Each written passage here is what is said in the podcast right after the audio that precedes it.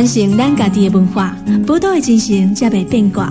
杨总理邀请你同齐创作咱的宝岛新故乡。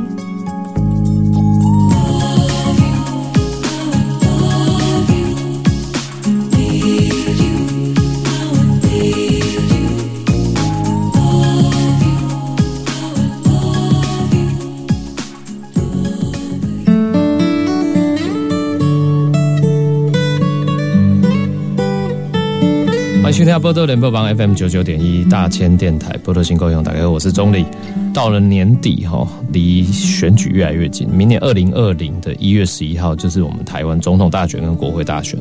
每一次遇到选举，尤其这几年哈，我觉得去年选举那个九合一大选之后，这个韩国瑜市长的崛起，其实让很多人很意外，很意外，就是说，哎，其实他一开始的声势也没有那么强，可是后期。很多人就分析说啊，可能是因为受到一些假讯息的一些影响，好像让韩国瑜的声势，所谓民调起来，甚至造成了整个大局的逆转这样子哈。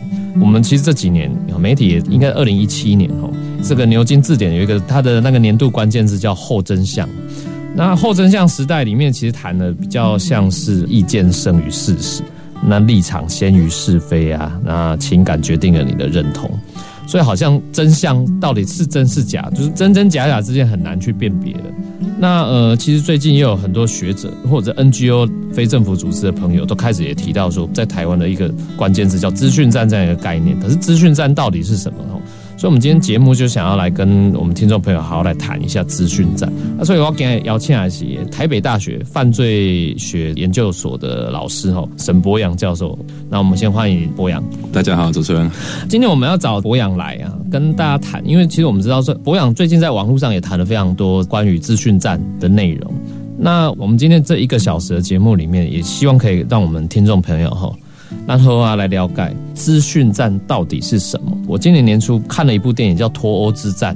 哎，《脱欧之战》这部电影我觉得还蛮有意思。它其实就在谈说，当然英国脱欧公投是真实事件发生，它就是把它改编成电影嘛。那电影里面就是在谈当时这个。应该是一间做数据资料的公司嘛，哈，然后去影响了英国在脱欧公投里面民众的一些意向。我看了以后，我真的是为之一个惊恐，因为这是我今年年初才看，就是我又一直想到说去年的公投的结果，还有包含去年的选举的结果，这让我为之震惊。那我就想说，哎，我想像这种操作这种选举，其实资讯战其实就是。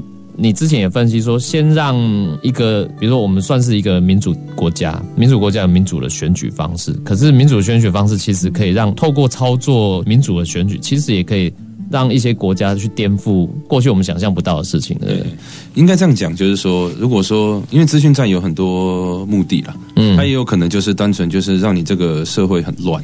就是让你陷入一种混乱，这是一种做法。这种就是平常在做，没有选举的时候，他就单纯让你乱嘛。你国家越乱越好，因为他就是要攻击你。没有选举的时候就可以做了。对，因为毕竟假设他要跟你打，像现在中美在打贸易战嘛。对。那或者说他要跟你打外交战，像中国常常断我们的邦交国。嗯哼。那你要打这种战争的前提，对方一定越乱越好。嗯哼。所以资讯战有一种方式就是单纯给你乱而已。嗯。但另外一种就是干预选举。哦，干预选举。对，因为民主制度的特色就是大家意见都不一样嘛，那大家也容易吵架。但是民主吵架是常态啊，因为大家意见本来就不一样。对。但是如果说今天要让你变得大家敌视彼此，就是说都觉得对方不能够沟通，那个就会乱了。这是一种方式。那再加上，因为民主有一个更重要的，除了刚刚开放性，就是这种大家意见不同之外，民主还有一个最主要的特色，就是要投票嘛。对。对啊，如果你能够操纵投票的话，你可以操纵大家对于特定政治人物的想法的话，那就可以操纵选举了。或特定理念的阵营也可以。对，所以我常常举例，譬如说，像二零零八年，民进党立委的席次非常的少嘛，对啊，十几席嘛。那到了二零一六年那一次，民进党的席次大概有到五十几席，就过半，对，过半。所以这来回之间，你可以看到一次我们就会说是国民党大胜，然后一次是民进党大胜。对，但如果你把国民党跟民进党两个政党，就是只有立委的部分的得票数全部加起来，大概差百分之十一而已。所以也就是说，它的那个差距其实不用很大，就可以造成大胜跟大败的结果。对。那在这个很多国家的选举制度都有这个问题，政治学就有这方面的研究，就是其实你要影响一个国家的选举，你根本就不用影响这个国家全部的人，你影响大概百分之十的人就好了。甚至在台湾的研究里面，甚至有人认为在台湾的脉络百分之七就够了。哎，你说的那个百分之十，或以台湾来讲百分之七，那个可能是不是很多学者会讲说这是所谓中间选民嘛？是这样吗？不一定不一定。不一定。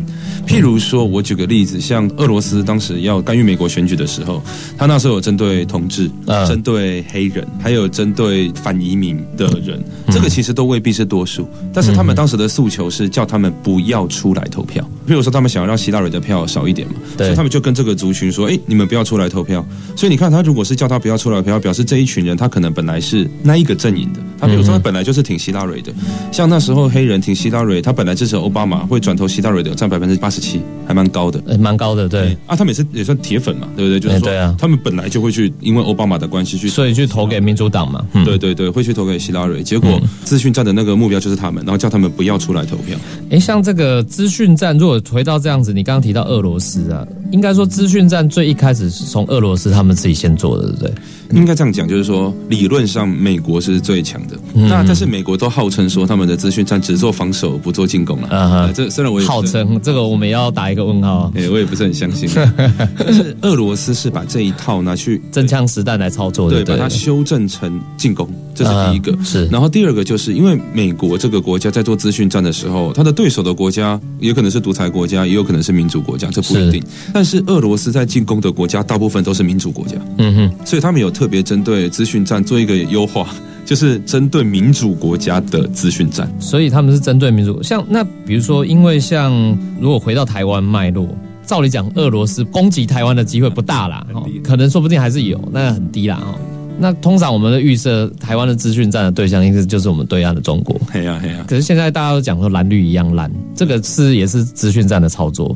蓝绿一样呢，当然台湾本来就有一群人在讲蓝绿一样了，这是一定的嘛，这本来就会有。那中国当然也会做这个操作，就是因为就跟俄罗斯操作其他国家一样嘛，他就跟你讲说，川普跟希拉里都很烂，川普跟希拉里都很烂，对啊，都很烂，所以你不要出来投票。哦，不要出来投票。对，那嗯像那个英国剑桥分析嘛，对对对，在针对别的国家做攻击的时候，他们也是啊，他们说说哦，自由派跟保守派都很烂，所以请年轻人不要出来投票。他们那时候是针对年轻人，嗯所以他们都会针对一个特定族群，然后说都很烂，不出来投票是一个很有名的战法。但是也有另外一种战法，就是都很烂，所以投一个中间的。投一个中间的，所以会让中间的赢吗？对对，这又是另外一种战法，所以它嗯战法有各式各样啊。那台湾的脉络到底是什么？我觉得可以自己想象一下，因为这 个这个有时候不好意思指名道姓。哦，对。不过你刚刚提到一个，就是剑桥分析这四个字，本来其实应该没什么人知道。我前一阵子是看那个 Netflix 上有一个剑桥分析的那个纪录片，对对对，那我觉得这纪录片也很很精彩啦。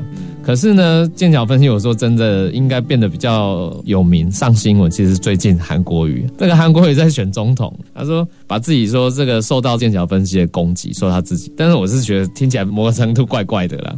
不过剑桥分析事件到底是什么？你可以跟我们听众朋友稍微再讲详细一点，什么叫剑桥分析事件？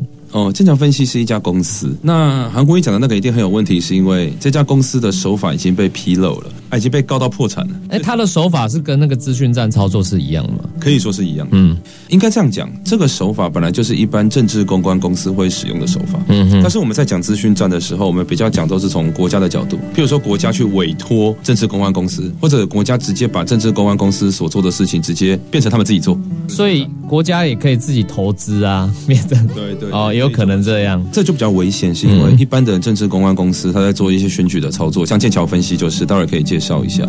那他们在做的时候是有成本的，他们金钱不一定那么多，要看金主拿多少钱出来嘛。嗯但是当国家在做这件事情的时候，是不计成本在做的。对，对，你看一下这个中国丢统战丢了多少钱，大概就可以知道他们可以花多少的财力去打资讯战这件事情。嗯哼，那但是回到剑桥分析这家公司，他们最主要的做法是，他们是透过 Facebook 去搜集各自。对，Facebook 搜集各自，对，搜集各自这个为什么很重要？是因为就像回到我一开始讲的，因为通常真的要去影响一群人，然后说要影响他们投票的意向，然后影响他们的想法，他只要针对，譬如说我刚讲，我们就用百分之十来讲了，他只要针对那百分之十的人就好。但现在很大的问题是，到底要哪个百分之十？因为台湾人那么多，或者美国人那么多，你是要哪个百分之十来做影响？那这个时候你要去搜集他们的各自就变得很重要。嗯哼，因为你搜集他的各自的时候，你就可以去透过 Facebook 做一些什么心理测验啊等等之类的，啊可以去计算他的偏好，然后才可以知道说哦，原来这一群，比如说台湾两千三百万人，有其中两百万人他们的偏好很类似，而且他们容易被影响。那我针对这一群人来做资讯站，这样就可以。嗯哼。所以剑桥分析那时候为什么楚克伯那时候不是有被叫去国会做听证，就是因为同一个事情，因为他们等于是到底是协力一起帮忙搜集各自，还是他们只是一个被利用的？那时候就被怀疑嘛。嗯哼。那他们这个剑桥分析收集大量各自之后，他们在世界各国就开始展开这个行动。那世界各国，你只要有党派，然后愿意给他们，就委托他们来做就对了，他们就来干预选举啊，他们就会把我刚刚讲的百分之十、百分之七的人找出来，然后根据他们的偏好，然后喂食他们喜欢的资讯，然后再进而去影响他们的投票的行为。被你这么样一讲，刚你讲说这个。他们就透过脸书上的一些什么小游戏或心理测验，嗯嗯嗯，那这个在台湾我看一堆人在玩呢，哦，非常多，尤其是所以这个某种程度你的个资就在这个过程里面会被收集到，对，而且比较可怕的是剑桥分析那个纪录片有上面有列出来他在哪些国家做过，里面有里面有台湾，对。所以他来台湾做过，而且看起来做了不止一次。嗯哼，那到底是谁跟他合作收集各自？这个就蛮有趣的一件事。嗯哼，那其实中国也会做，就是中国像无为科技这家公司，它是在秦皇岛。那这家中国的公司，他们现在也做了一系列的心理测验，叫 WHH。那 WHH 这一系列的小测验都是心理测验，什么测你的前世今生啊，什么之类的。我看现在都还是有人点来玩啊啊！其实各自就全部进北京。哎，奇怪，为什么点那个心理测验的过程呢？因为各自会不进，就是它是透过什么样一个程序？各自应该这样讲。如果说是要确定你是谁，哦，你的身份证字号啦、户籍地址啊，那要要做比对。譬如说，要从你注册的 email，然后等等之类，要再去跟别人买资料做比对。所以他在做心理测验，最主要是测你的人格。譬如说你喜欢什么，你不喜欢什么，因为心理测验本来目的就是做这些。对，按照现在心理学的研究。光是从你你做一个测验，说你喜欢看什么 A 片，就可以知道你今天可能会投民主党还共和党。哦，真的啊，这是做得出来的。啊那台湾也是，不知道大家有没有以前有做过什么九型人格测验？哦，是。哎，那个人格测验做出来之后，可以预测你是统派还是独派。哦。所以这个是有办法用你的偏好算出来的。嗯，那更不要讲说，如果你还安装这些公司的 App 在手机上面，它还会抓你的定位，抓你的定位，你喜欢去哪些餐厅吃饭，你都几点睡觉，你在干嘛，你的你的行踪都被掌握嘛？对，你的你上网买什么东西也知道。对，那你的轮廓就出来，就是你这个人是一个什么样子的人就出来。这个对他们的分析就很重要，因为他们想要知道再来丢什么东西资讯给你，你会喜欢看，啊，你会容易吸收，你容易被影响。不过这个东西在以前那个叫做顾客关。系管理系统真的以前行销，以前都在做行销，就会讲了一就一个很漂亮的这个顾客关系的管理。对对对。可是现在没想到这种所谓的顾客关系管理，它是完全掌握你，它不只是消费的动态，包含了你的其他的行为，都会都会收集。而且他们很很厉害哦，像俄罗斯那时候在做的时候，因为美国有一些州就是可能投共和党或民主党不一定嘛，swing state 嘛。对。他们还派人去做田野调查，在那一边去看那当地的人民喜欢什么，不喜欢什么，哪些议题他们容易吵架，哪些。他们 local 的报纸要丢什么议题，他们会愤怒，全部都收集回来，这个都是有资料的。嗯哼，所以这个，那你说中国对台湾这方面的收集有没有这个？啊，我想这个应该是很难避免的。这个二零零八年开放到现在，基本上已经不知道被收集多少了。是我们先休息一下，那待会我们再继续回来跟这个沈博尧教授哈来聊一聊台湾的资讯站的问题。待会回来。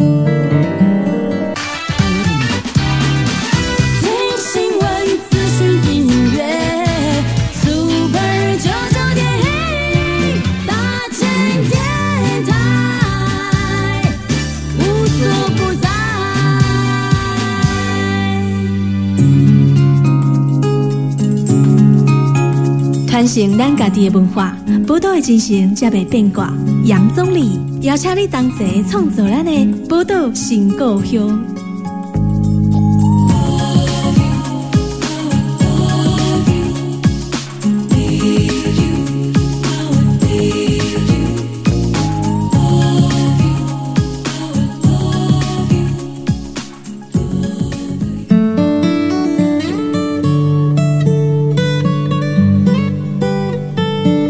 大家波多联播网 FM 九九点一大千电台波多西公友，大家好，我是钟礼。今天然后咱波多西公友邀请到的是台北大学犯罪学研究所的沈博阳教授哈，来到我们节目。那其实博阳他也是党产会的委员。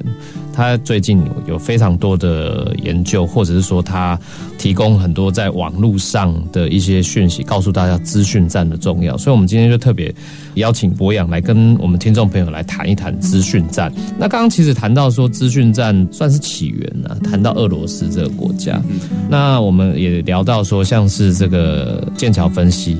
这家公司它是如何去收集你脸书上的一些个资，然后透过一些小游戏、心理游戏等等，去收集一些你的偏好，然后预测你的行为等等。那可是这些预测的行为都很容易，其实某种程度受到国家机器介入，也就是现在韩国最爱讲国家机器动得很厉害。如果国家机器有介入的时候。或者是某一些特定的政党介入的时候，其实都会造成一些对个人的危害。可是我我相信这不只是对个人的伤害而已，它其实是为了造成整个社会的纷乱。资讯战讲最重要的就是让这个社会要纷乱，让大家对立。对，那让大家对立，让纷乱。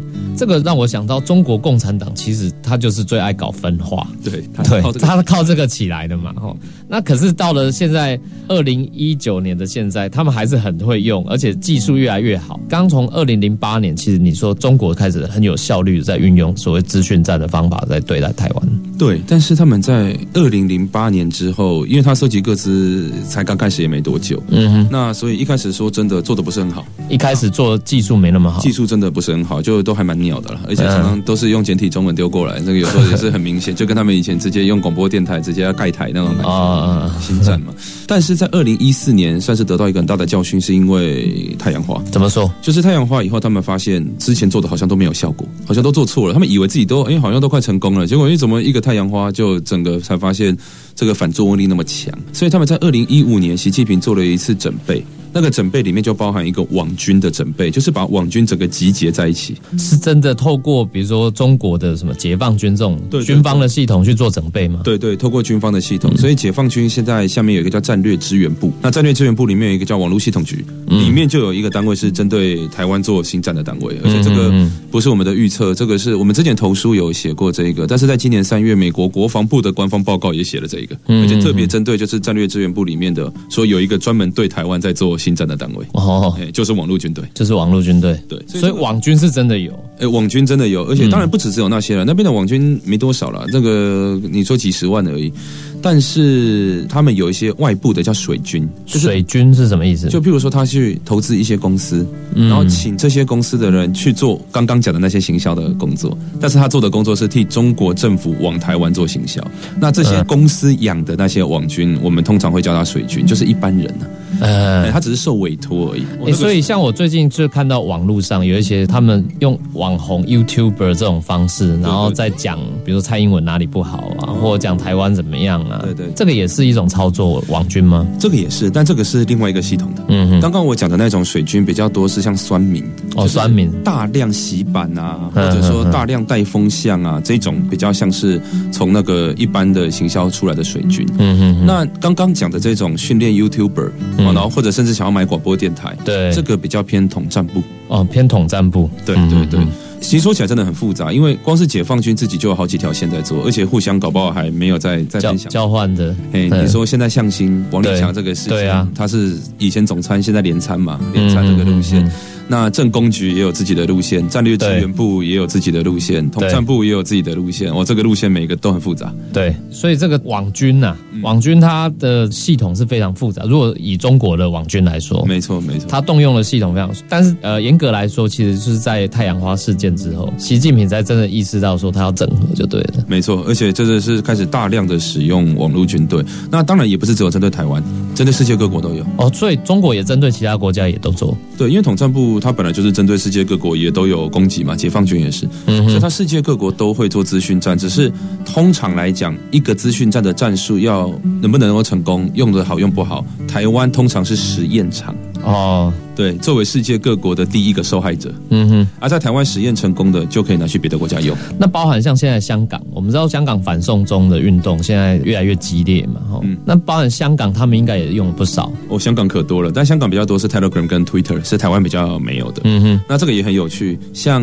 俄罗斯进攻美国的时候也用了很多 Twitter，然后中国在进攻香港的时候也用 Twitter，嗯，然后他们中间有 Twitter 是重复的，重复的账号，重复账号，所以这就是很明显两个国家在进攻的时候都有去雇佣商业公司。哦哎，那这个商业公司本来服务在帮俄罗斯做一做，选举结束了，结果中国可能跟他也有案子，那也来帮中国做。就是哪里有利益往哪里先收钱好办事这样。对，所以你可以看到这些 Twitter 的网军好几十万哦，嗯在针对香港做进攻的时候，他们很早以前最早好像是讲有讲俄罗斯文的，然后又讲印尼文，后来又会讲韩文，嗯然后到今年开始讲简体中文。嗯 对，所以像这个资讯站，你说如果以中国的对台的统战来说，嗯嗯，比如说从网络上透过解放军的系统，呃，有组织网军嘛，网军，然后你说又有水军，那是不是还会有实际的路面战的这种东西？比如说像是之前那个半岛电是不是报道一些什么公庙系统啊，或者什么统促党这种，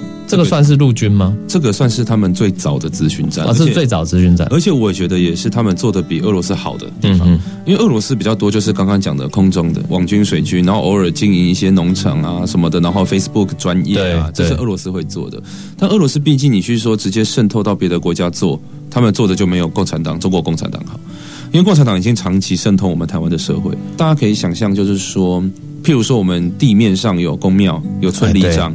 有这个合作社哦，中青会哦，农渔会啊等等，水利会，对，就是我们地方有很多的小团体嘛。嗯，那这个每一个小团体就很像 Facebook 上面一个粉丝专业，实际的团体其实相当于一个粉丝专业，对，啊，粉丝专业都会有小编嘛，公庙也会有他的主委还是什么？主委嘛，嗯。所以小编平常在 Facebook 就会帮中国散播一些假消息到网络上，对，那你就可以想象，那主委会不会帮中国散播假消息到地面，到他自己的社群，然后再往外开散出来？对。那如果会的话，那就要看那是不是这些团体有很多很长期跟中国都有交流。是那其实村里长、乡代表交流的，说真的是不少了。有人就直接去那边挂名了，对啊，就直接在那边担任干部了。对啊，挂名干部啊。对啊，那更不要讲说我们这边，我们很多地方政党的党员都在那边政协是有位置的，嗯然后甚至还当他们什么统战部的顾问啊等等之类的，所以他们两边的交流是很深的。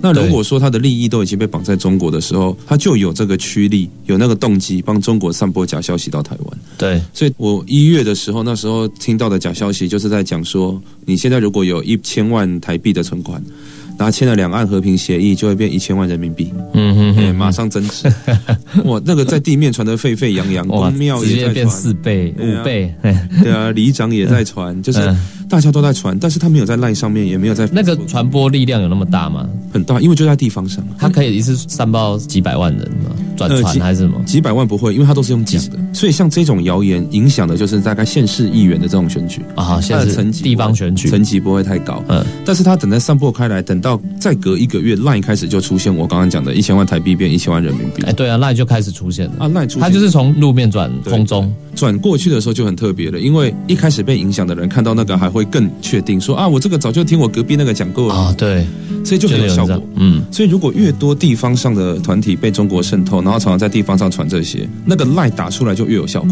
它等于说陆战跟空战互相影响，加成的效果就对了对。，而且这个是这个假新闻，一定大家就会想投比较轻中的候选人，嗯那所以它一定是直接的影响到投票这件事，而且这个政府是很难去澄清的，因为政府假设今天真的站出来说这个是假消息，大家不要相信，搞不好国台办就站出来说没有，我们真的在演你这个以后变四倍的方案，那你该怎么办？你反而政府反而被绑住了。对，这就是为什么我们一直说要打假新闻，不一定是解决这件事情最好的方法，因为它是一个战争。打假新闻不一定是好的方法，可是假新闻它还是会散播啊那你还是要去抑制假新闻。就是说，现在有一些什么做事实查核的也好，或者是说大家一直在讲说 Line 就是什么美玉仪啊等等，嗯嗯嗯，那就是假新闻它还是会散播。那我们面对假新闻到底如何去抑制，还是说你到底对假新闻要保持什么态度？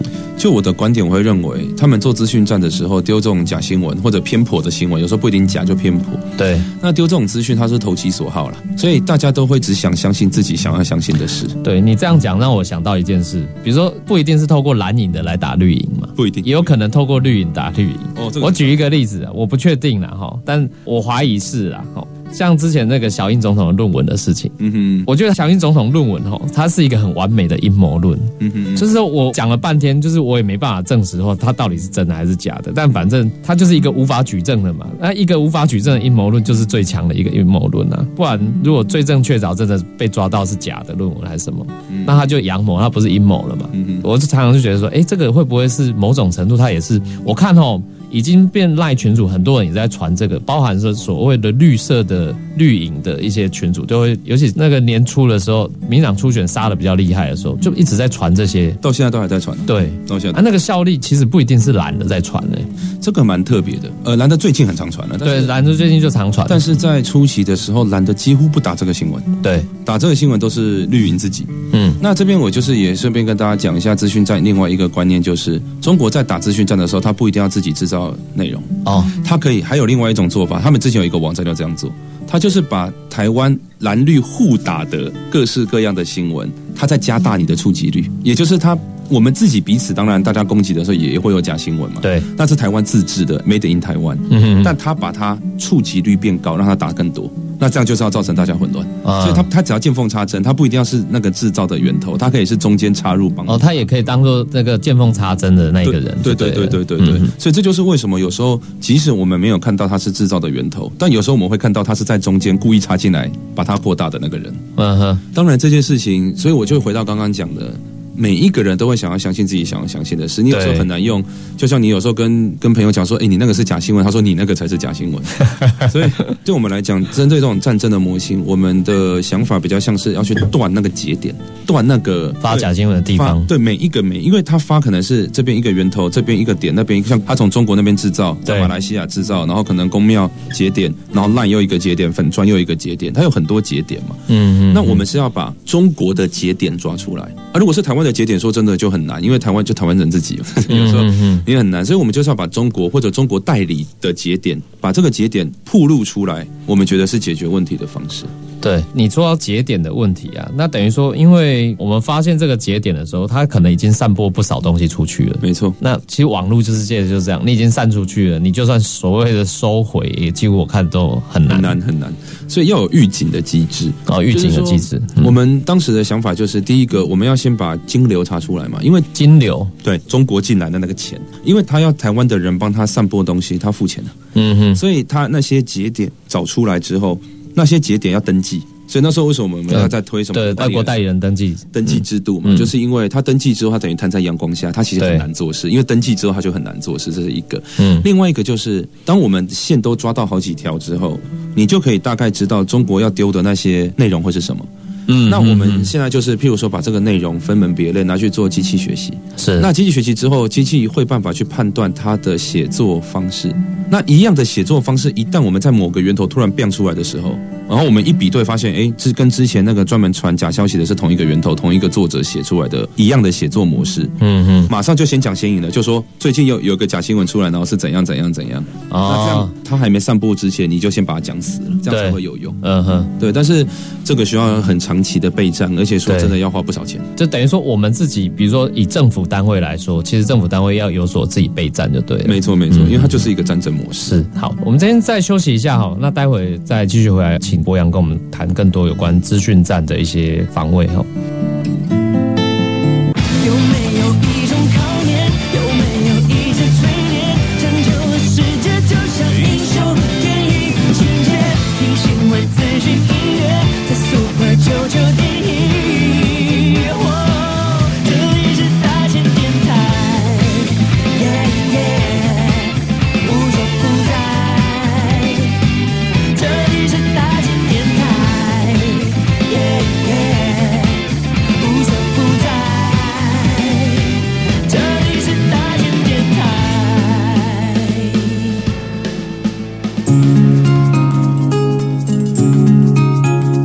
承咱家己的文化，宝岛的精神才袂变卦。杨总理邀请你同齐创造咱的宝岛新故乡。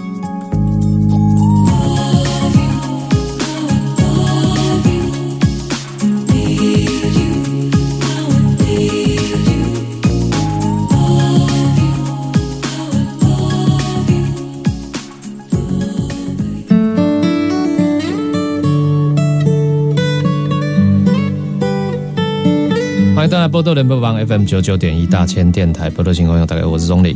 今天波多情况用轰蒙迪尔系台北大学这个犯罪学研究所的沈博阳教授。博阳刚刚也跟我们提到说，这个资讯站嘛，哈，资讯站里面，我觉得另外一个就是说，像比如说最近也也是一个事情，就是通常会被视为是帮绿营的有一个卡神叫杨慧茹。哦，对对对，杨慧茹她就是最近被起诉嘛，就是因为什么案件呢？因为之前那个关西机场的事件，那我觉得关西机场事件就跟刚博洋跟我们听众朋友分享到一个，就是说你要阻断假消息，那个节点就很重要。对对对。那其实关西机场事件，很多人都说啊是在 PT 上面的，可是好像其实一开始不是这样吧？嗯，因为它最早其实是一个海南电视台。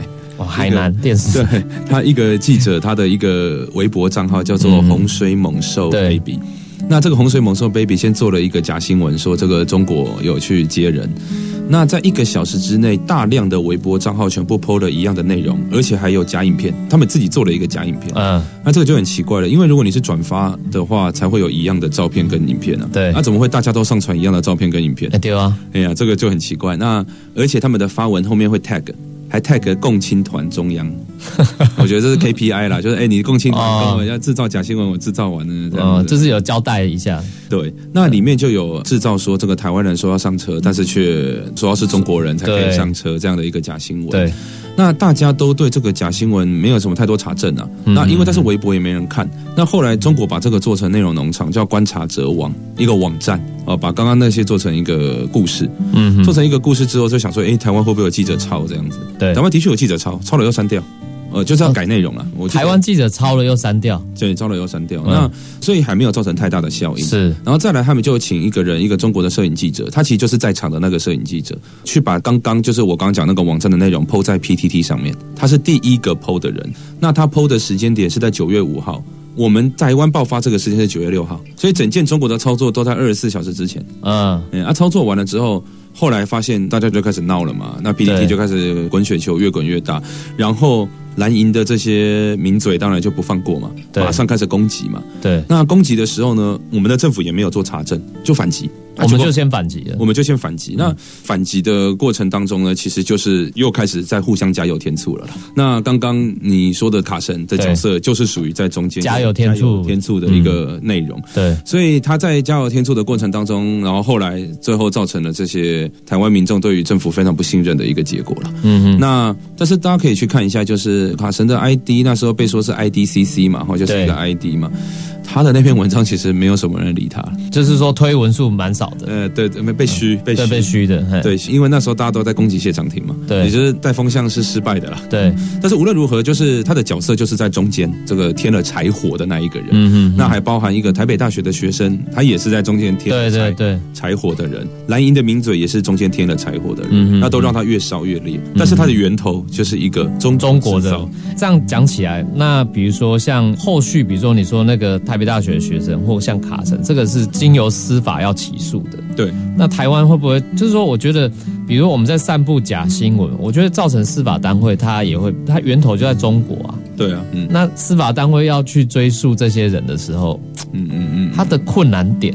它就会出现了。对，但是我的想法就是，譬如说，因为中国制造，你也不能真的去抓它嘛，你只能，但是你可以赶快公布，让大家知道。假设就像我们组织在做的，我们每天都在备份这些微博啦、新闻账号啦，我们马上当天就可以知道源头在哪里，新闻马上报道结束，就你可以马上求证。所以我就是建立资料库的重要性，这是第一个。哦，建立资料库。第二个就是，我一直都认为，如果说要台湾这个加油添醋，整个烧起来。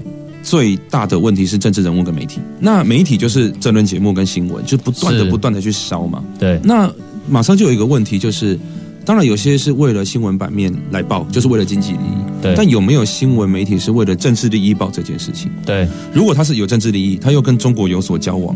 那他就是我们那个法案里面讲的中国代理人。对，那他如果是中国在台湾的代理人，明明知道中国制造这个假新闻，因为这其实超好求证的，他还故意在他的政论节目或者在他的新闻大肆的报道去攻击，那这个就有问题啊。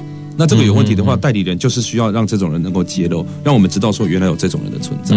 那这样就可以把节点断掉，那造成的影响就会变得很小。因为事实上，中国去年做这一类灾难类台湾人什么被中国救做三次，只有关西机场成功，所以他们是 SOP，只要海外有灾难都会做这一类。那很多人还会说啊，他是中国为了要宣传对内好棒棒什么之类的。根据我们，因为我们有备份中国的资料，嗯，中国根本就没有打这个新闻，他根本没有对内，他就是对外。对外，所以所以他做三次成功一次，他就赚到了，没有错。啊，他其实说真的，从以前到现在，搞不好做了五六十次都有可能。对，但只要做成功一次就 OK。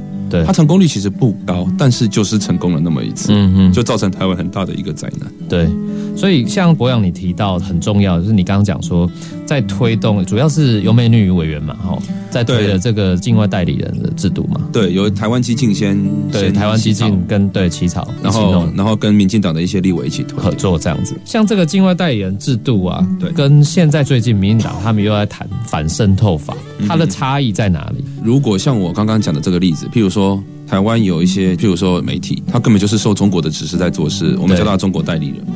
那我们推的那个法案就是要把他叫做代理人，他要登记，而且要交代金流，然后交代人事，要什么事情都要讲出来，交代金流。所以只要是有，比如说我台商都要这样做吗？不用，因为他一定是不但收钱受指示，任何其中一种或者不正当的利益，而且在台湾从事反民主啦。或者这个破坏民主，或者政治宣传、政治广告这一类的活动，这样才算。如果不是的话，那那也不是，就不用登记。对，一般商业活动根本就没差。所以他是对事情，不是对人。对对对。那这样他们在做这些事情要揭露之后呢？像有有些电视台如果确定就是受中国指示，那我们就会说他的电视台旁边要打一排字，就是要揭露嘛。呃，本节目由共产党赞助播出啊，像这样子。所以这是我们的做法。那你刚刚讲的反渗透法的做法就是禁止。你不能做，不能怎样，不能做，这反而麻烦。我觉得是对，因为禁禁止，我觉得会很麻烦。禁止会有反作用力，这是一个。第二个就是你要禁止别人做，你的证据你要很不好。对，等于说到了司法阶段的时候，它会变成一个最大的问题，就是对司法单位。要充分的证据才可以起诉一个人。对，而且如果你要用禁止的话，其实你就是等到灾害都已经发生了，因为你才发生才有证据嘛。对，有证据才可以起诉嘛。对，代理人的制度是还能一发生我就先给你挡下来，比较像是预防的机制。哎，有一点这种味道。嗯嗯，对，所以我当然是比较喜欢我们自己的版本的。但是这个，我觉得这都是可以公开讨论的。我觉得这个是没有什么关系，民主社会就是这样子。是，那像现在遇到的这种所谓，我们如果再谈深一点，包含这个像境外代理人的这个登记的制度，所以它不是只有限定说，因为人家很多，尤其我觉得现在包含连这个制度有时候会被扭曲。嗯嗯嗯，蓝营的朋友就会扭曲，对，说台湾人那么多人在中国做生意，或者是说你这个只刻意针对中国，哎，你怎么？不说是日本来干预我们或美国，但其实不是这样嘛？对，不是，因为我们这个法叫《境外势力影响透明法案》嘛。嗯嗯。所有的国家只要做一样的事情都要登记，你美国做也要登记，日本做也要登记，都一样。只是因为中国有统战部，所以当然，而且中国影响我们是最多的嘛，所以当然他们要登记的量一定会比较大。嗯。但是这个制度是统一的适用在各个国家。嗯。所以当然遇到另外一个阻力，就是其他国家也会觉得说。啊，你要把我们拉进来吗？这样子，所以其他国家当然也会有一点意见的。对，对对对，对他们来讲都是行政上的一些程序更繁琐嘛，他们要付出更多成本。对对，嗯，尤其如果要跟台湾有一些商业利益上的往来，它就是增加了这个成本的。对对对，虽然他们可能到时候是都不用登记的，但他们就会担心说，嗯，那我这个到时候我还要去看问我要不要登记，好麻烦哦，这样子多多少少也会都会有点意见的。是，那像这个，比如说境外代理人的这种登记制度啊，我知道说其实不是只有台湾才有，其实在比如说像美国。是不是美国、澳洲也有？澳洲也有，可以跟我们听众朋友稍微介绍一下，比如在美国他们怎么做，或澳洲他们怎么做？澳洲比较严格，更严格就澳洲就是很多都要登记。而且澳洲怎么讲？就是澳洲设例外设的很多了，但是他们那个要登记的项目也非常多，而且他们一旦不登记或怎样不揭露，那个处罚蛮重的。那美那我们台湾有不揭露也会有处罚制度吗？呃，我们应该是说他不实陈述才要处罚。嗯哼，因为不实陈述就跟刑法上你伪造文书是类似的。对对对，所以我们是等同本来就现有的处罚去规定，不去不用这另外再做规定。对对对，因为我们毕竟还是以公开透明为主。对，那美国因为它的法律是一九三八年定的，到最后都还没修，因为那时候是。针对纳粹，所以他们的法律定的不太好，但他们执行是执行的有模有样。譬如说，他们之前叫中国好像是 CGTN 吧，反正叫中国的一个媒体在美国做登记，说：“哎，你这个在美国都在从事什么政治宣传，你要登记，而且你要揭露你的金流。”结果那个那家中国媒体后来就说：“哎，那算了，那我不登记，我回家。”所以他们就离开美国了啊。那其实对美国来讲，你看这就是最好的结果，因为。第一个，我们也不强迫他登记嘛，因为你不做你就走掉嘛，那你不做你当然就不用登记。对啊，你如果直接走掉，那不就没有危害了吗？因为你走掉，你就不会上破假新闻了。对所以这就是我讲的，在一开始就把事情砍断了。对。嗯，因为你用登记对他来讲是一个很大的麻烦呐、那可是我现在忽然想到一点，就是你讲这是商业公司，比如说媒体、商业媒体等等。对，那比如说像中国现在，比如说他在美国有很多大学，有什么孔子学院，哦对对用学术交流等名义这种这种东西怎么去做所谓的境外代理人登记？呃，如果说，譬如说，我们就讲台湾的学校好了。嗯，台湾的学校如果有跟中国，譬如说签约，嗯签约也是一种，因为我们我们有分五种啊，指令啊，还有签约，还有收受不正当的利益什么，签约也是一种。嗯哼，那如果我们的学校跟中国的学校有签约，签约之后呢，答应他们在台湾可以限制台湾学生的言论自由，因为他们或者台湾老师的言论自由，因为之前就有一个约是说，如果有中国学生的课堂上，老师不能够讲讲政治。法轮功，嗯不能讲政治，哦嗯。哦，那这个就已经违反民主了。对啊。那这个就是第一个他有协定，第二个他做了反民主的行为，典型。所以这个也要自我揭露就对了，他就要揭露。有签约里面有这个东西要揭露。对，那他要限制，当然这样有没有问题，有没有违法，这个是另外一回事。但至少对我们公众来讲，我们要知道，原来你这个学校为了赚钱，你因为他们为了要收终身嘛，对，所以你为了赚钱，你竟然肯做到这个程度，我觉得至少要揭露让大家知道。哦，所以包含像这种所谓学术文化交流可以做到揭露的。没错，没错。那有些老师个别被收买的，那我也觉得你这个老师要揭露啊，你跟统战部拿了多少钱，哎，老师被收买怎么有办法揭露？这个就要调查了。这也是为什么我们要把主管机关设在法务部的原因，是因为一旦开了公听会，然后他举证，他给资料，如果有所不足，就一定要启动调查程序。那这个就是法务部调查局可以做的事情，因为防务部调查局里面就有一个国土安全啊，他们专门就是在做这方面的事情嘛，他们就可以来做调查。嗯哼，对，因为比如说像我也知道有一些学者，就是台湾的学者，比如说他常常上中国什么凤凰台啊，或中央电视台等等那种争论节目，对对对，然后也是在鼓吹一些 呃很奇怪的，不要说武统了，就是一些比较有利于中国的言论，不利于台湾的言论。然后可是他们回来台湾继续教书，嗯，他那个如果有商业交换，譬如说他是上节目拿钱，这个没这关系。但如果有另外再拿别的钱，或者受到别的指示，那个就有。所以上节目这个他不用揭露的，固定来宾啊就常常去啊。对啊，他也不用揭露，因为我们都看得到这样。对啊，只是讲的内容很鸟哎、所以其实我们在讲的这些所谓境外代理人的登记制度啊，其实跟我们一般民众想象是有一些不太一样。大家可能都会觉得说，因为反正我们即便说哈，中国对我们不没有那么友善，可是台湾一般民间跟中国往来还是非常密切。嗯哼，一定有的了。对，所以就是很多人有这个疑虑啦。嗯哼嗯哼，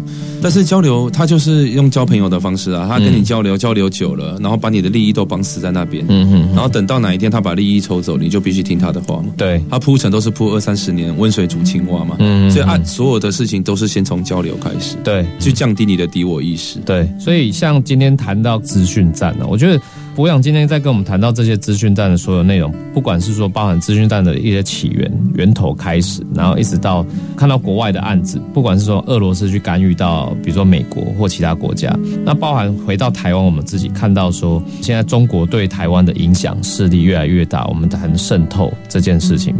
那渗透当然，现在资讯战是一个一直在使用的方法。那包含我们在去年的选举，我觉得台湾人得到一个非常大的教训了。嗯，那我们知道说到二零二零一月，我觉得台湾人真的要更审慎一点，因为不知道这又会跑出哪一些假的讯息或消息又会出来哦。嗯，对，这个月要特别小心，是因为通常都是发生在前一个月。所以像资讯站的操作的手法，听博洋整个讲起来是越来越细致。嗯哼，越来越厉害。呃，越来越细致，越来越厉害。所以，尤其共产党的老本行就是搞分化嘛，所以这个台湾人真的要特别小心。这以前搞分化可以把中国国民党从南京赶到台北来，哦，那现在我们要小心一点，就是说中国势力不断地在渗透的情况下，这明年投票这件事情还是很重要。没错，没错。重点还是要真的要去投啊，不是像那陷入资讯战里面，就是反正蓝绿一样烂，那我就干脆不要投票。要投票真的很重要了。对，所以最后还是要去投票啊。没错，没错。哎，英语膝盖关系，让底家先告一个段落。那金周下，我们沈博阳教授来到我们宝岛新故乡节目，下礼拜见，谢谢博阳。